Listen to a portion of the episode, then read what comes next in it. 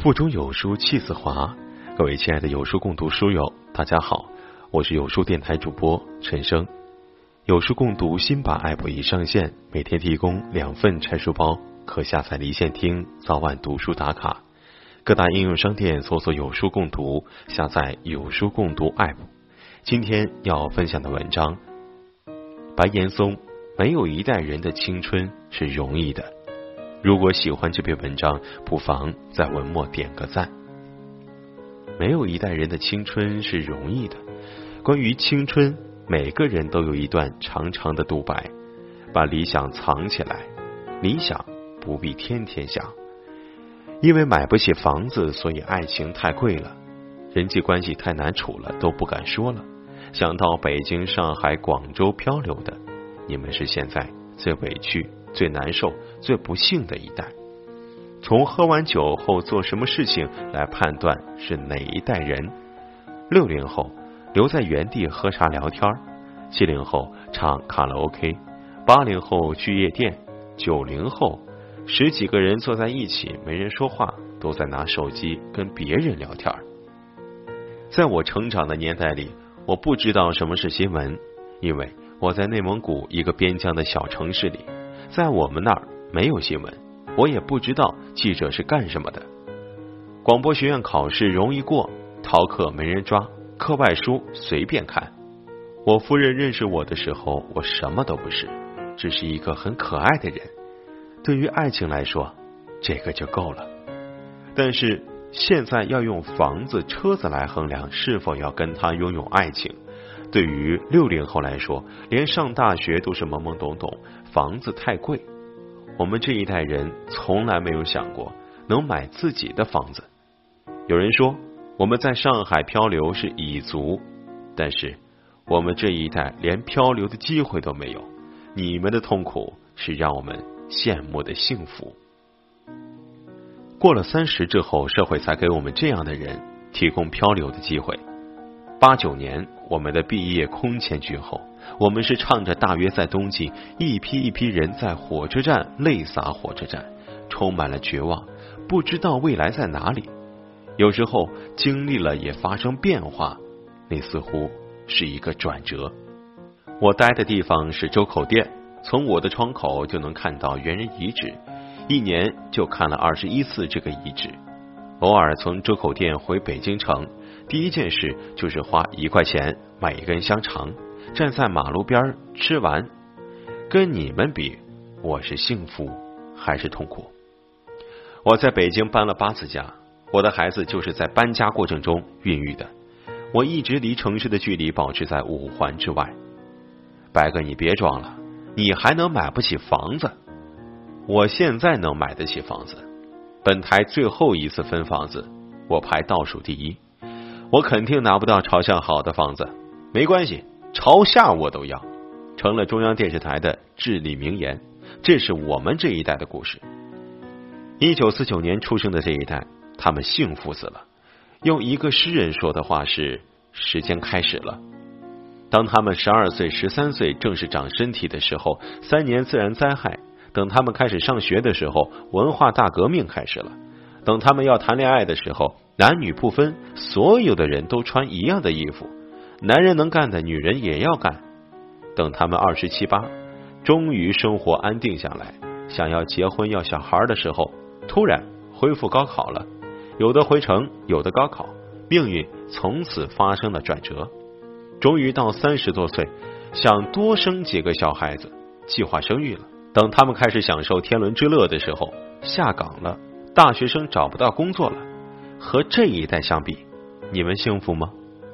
再往上走，季羡林季老到德国学习的时候，哪知道赶上第二次世界大战，在德国一待就是十年，想回都回不来。和这一代相比，你体会不到两国相隔。没有一代人的青春是容易的，每一代有每一代人的宿命、委屈、挣扎、奋斗，没什么可抱怨的。幸运的你们，由于有了互联网，可以把你们的委屈和抱怨让世界看到，于是诞生了蚁族、北漂，这是痛苦中的幸福。社会应该关爱你们，但不是溺爱。生在青春期的人应该明白，天上不会掉馅饼，如果掉也是铁饼。我回想起二十一岁，我们走出青春的沼泽地这首诗，深刻的写出了青春的回忆很美好浪漫，但经历的时候很残酷。青春是残酷的，人生的很多次第一次都在青春期，你要抉择，不要以为每一代人都说青春好，你便产生了幻觉。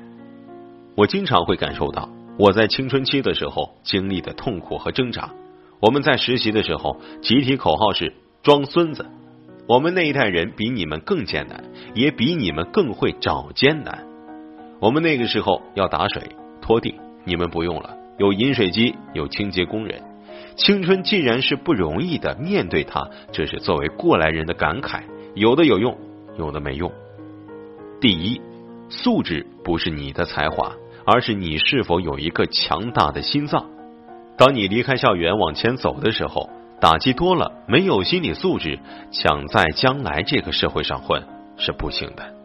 不是特指中国，在美国也一样。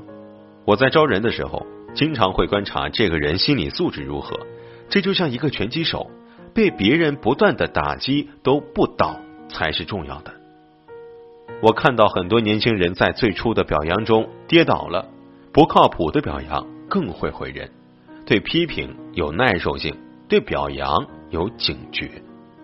第二，什么叫谈判？谈判一门双方妥协的艺术。我是在年到四十的时候才明白这个道理。任何单方面的谈判不是谈判，是战争，是侵略。人跟自己的理想、事业、同伴、生命都是一场谈判，从来不会单方面的获胜。只有双方妥协，才是一种获胜。爱情、婚姻也是如此。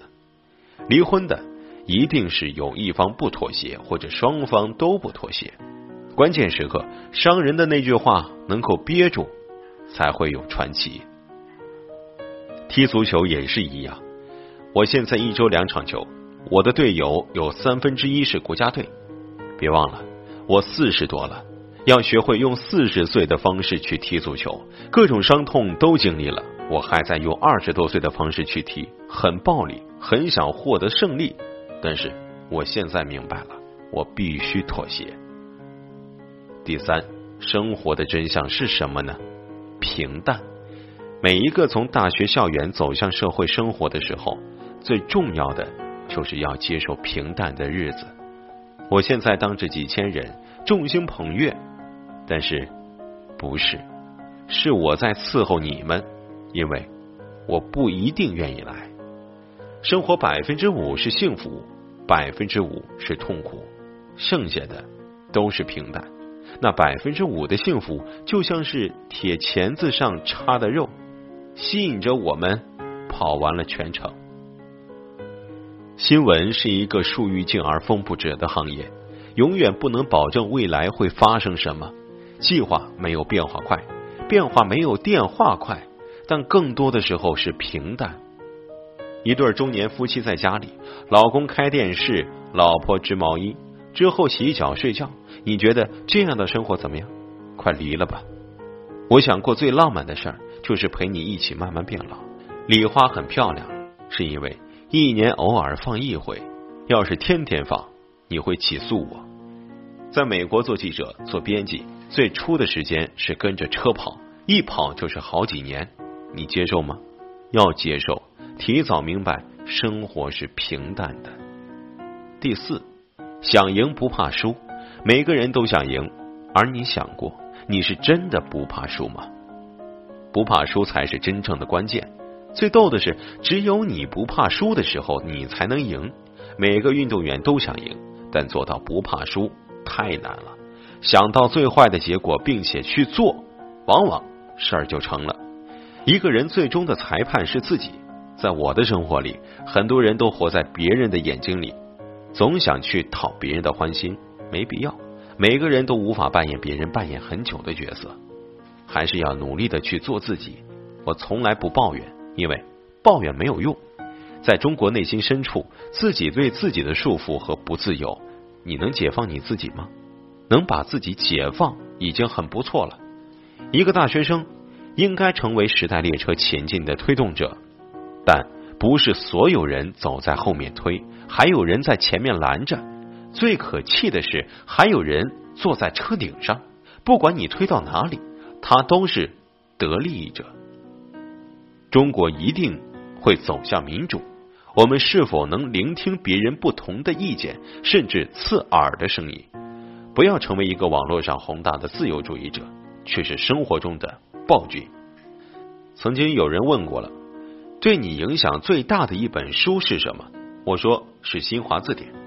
一顿饭吃完，你只夸了咸盐，但是醋会失落的。那是一个你寻找自己的地方，而不是去读别人。对我影响的书太多了，我没法一一去点评、去评说。从事任何职业都是一个工具，不是一首歌，不是一个节目，而是态度。偶尔自卑的人才能成功。一件事儿交到你手里，你不那么自信，有点自卑。你就会付出百分之一百二十的努力，事儿就能做好。更多美文，欢迎关注微信公众号“有书”。从清晨开始，与一千万书友组队对抗惰性。记得在文末点赞。我是陈生，我在南方的小城永康，给您送去问候。